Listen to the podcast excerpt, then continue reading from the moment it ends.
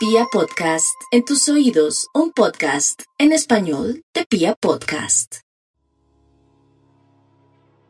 Contar la historia futbolística del Bayern Múnich es relatar la historia más brillante del balompié alemán. El Titán de Baviera es el equipo más laureado del país porque cuenta con la modesta suma de 30 títulos ligueros y 20 de la Copa Nacional. Además, es reconocido internacionalmente por ser el tercer club de fútbol más importante del siglo XX según un escalafón hecho por la FIFA. Prueba de su grandeza es que el Bayern es uno de los cinco equipos que tienen en su propiedad un ejemplar del trofeo de la UEFA Champions League, tras ganar los títulos consecutivos de 1974, 1975 y 1976. En ese sentido, también es el segundo equipo que más finales ha disputado del mayor torneo internacional de clubes en el mundo. Ah, y como si fuese poco, en este momento es el vigente campeón de Europa, tras demostrar la fortaleza de su maquinaria en partidos históricos como el 8 a 2 propinado al Barcelona.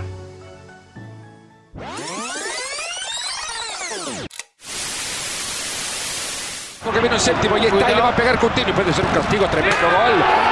¡Gol!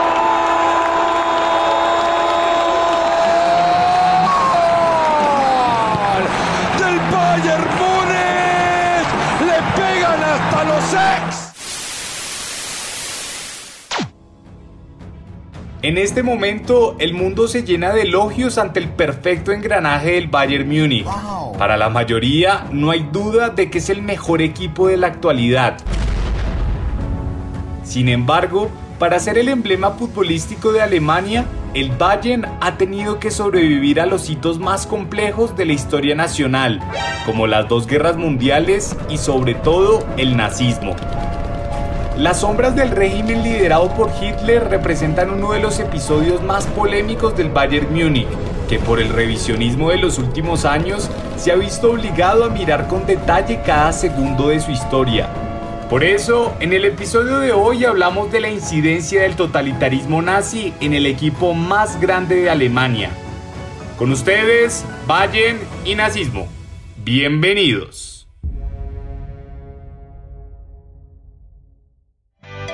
Porque los partidos de fútbol comienzan antes de los 90 minutos. Porque sabemos que es mucho más que un deporte. Y porque la pelota nunca se detiene. Aquí comienza Detrás del Balón. Como varios de los grandes equipos del mundo, el Bayern Múnich surgió gracias a un desencuentro entre jugadores y directivos. En 1900, 11 futbolistas del antiguo equipo del MTV Múnich decidieron reunirse y fundar el incipiente FC Bayern. Con un uniforme azul y blanco, el club comenzó a ganar adeptos en el fútbol nacional y de a poco se consolidaba como el nuevo líder deportivo de Múnich.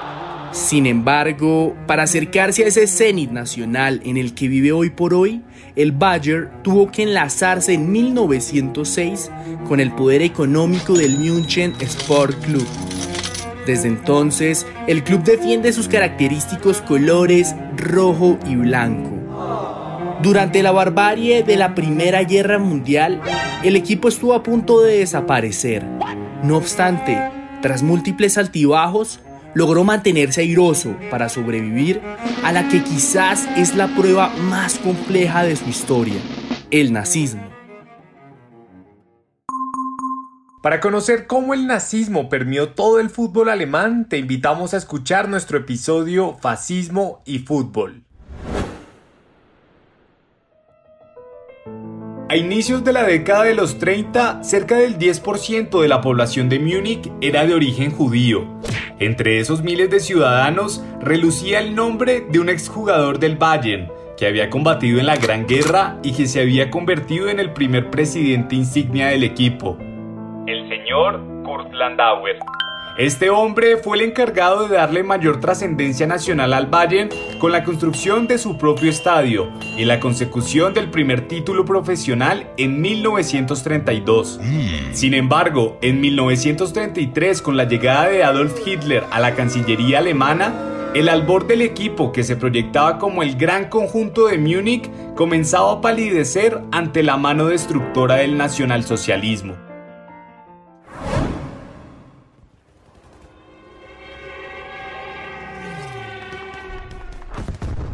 El entrenador del Bayern en 1934, el austriaco Richard Kohn, tuvo que exiliarse prontamente en Suiza ante la incesante persecución de los hombres de Hitler.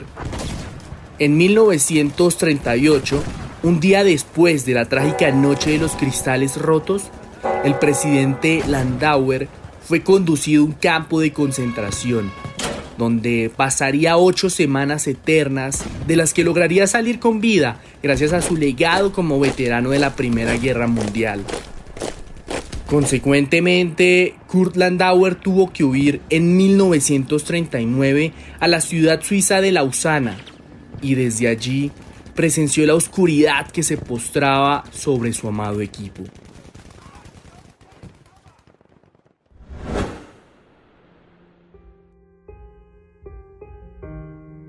El Bayern Múnich descendió por primera vez en su historia en 1939. Producto del exterminio perpetrado por los nazis, varios de los socios del equipo tuvieron que huir de Alemania y dejar a la deriva las riendas del club. En 1943, el Bayern realizó una gira amistosa en la que se enfrentó a la selección de Suiza en Zurich. A las gradas del estadio asistió cautelosamente Kurt Landauer, y cuando los jugadores se percataron de su presencia, fueron a saludarlo a la tribuna donde se encontraba. A pesar de la presión nazi, los futbolistas no pudieron contener su emoción, pues en ese momento la conexión del Bayern logró sobrepasar el terror.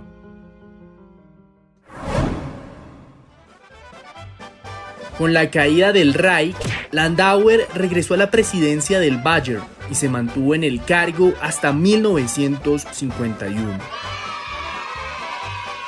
A pesar de su heroica vida, el Bayern fue bastante discreto con ese pasado hasta hace un par de años. En la historia oficial del equipo no se entraba en los detalles que habían motivado el exilio de Landauer y tampoco se hacía referencia al furtivo principio del estatuto del club en 1935 por el cual solo se permitía la presencia de personas de esa raza pura que imaginaba Hitler.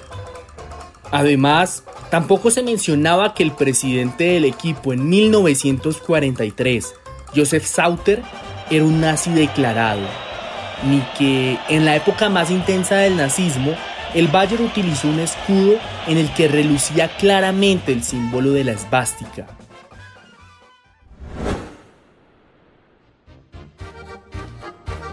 Hoy en día la identificación de los jugadores con el club y su historia es sumamente profunda. Por eso, después de 75 años del fin del nazismo y tras los efectos económicos de la pandemia del coronavirus, los futbolistas alemanes Leon Goretzka y Joshua Kimmich donaron este año cerca de 75 mil euros al centro de memoria que hoy se erige en el antiguo campo de exterminio de Auschwitz. No hay duda de que la historia del Bayern es en gran parte la historia de Alemania, y por eso su grandeza futbolística no está exenta de los interminables giros del porvenir nacional. Los invitamos entonces a que nos sigan y nos cuenten en arroba balón detrás en Instagram y arroba balón detrás en Twitter cuál es el jugador que más recuerdan del Bayern Múnich y por qué. En ocho días, un nuevo capítulo de Detrás del Balón. El trasfondo del fútbol en un solo podcast.